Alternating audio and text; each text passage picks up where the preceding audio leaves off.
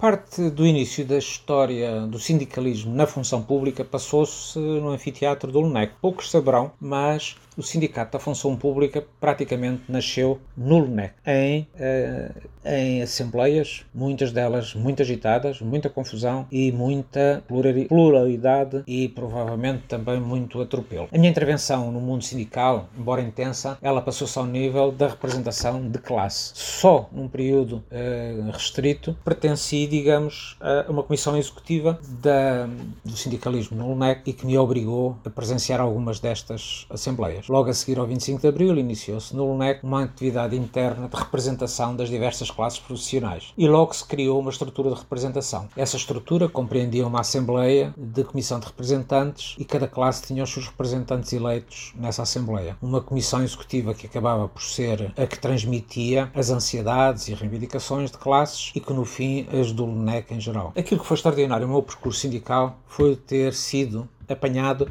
como representante dos experimentadores num período em que, por motivos meramente eleitorais, não foi possível manter a comissão executiva, terem de ser realizadas eleições. E durante um período, supostamente de um mês, ter de haver uma comissão executiva provisória que seria composta com os representantes de classe e com um mandato expresso pela Assembleia de Trabalhadores na RGT de promover algumas tarefas, entre elas as eleições. E eu estava lá e pumba, caí na sopa dos acontecimentos. Num período altamente explosivo de 1975, que inclui o já célebre 11 de março março e contado numa das minhas historietas aqui neste podcast dos 5 Minutos do Café. Outras houve, acontecidas neste período e personificadas por vários de nós, os que caíram nesta aventura. Uma delas, que tem algum aspecto caricato, prende-se com uh, uma direção-geral que se chamava Canifa e que ninguém queria saber que era uma direção-geral que tinha só meia dúzia de funcionários. Até que alguém, depois de muitas vezes uh, Canifa se apresentar como sendo uma uh, que deveria ter voz e que devia de falar e que devia dizer ao que vinha, se lembraram de lhe perguntar, mas afinal o que é que é a Canifa? Quantos funcionários tem? E a Canifa realmente tinha poucos funcionários, tinha, se não me engano, se não seis ou oito funcionários. Mas então o que é que vocês fazem? Uh, quando eles disseram que, um, isto depois de muitas assembleias em que eles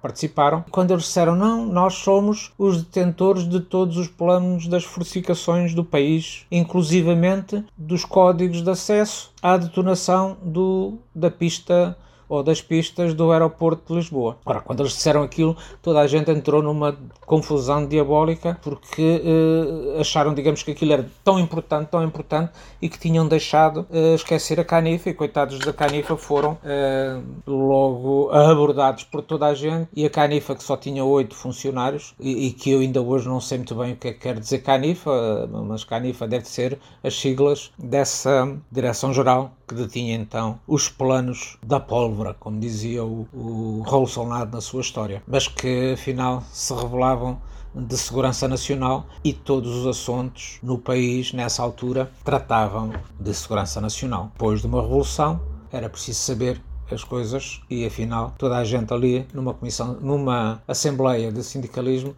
não faziam ideia com o que estavam a lidar. Bom, mais uma dessas histórias do Lenec com gente dentro.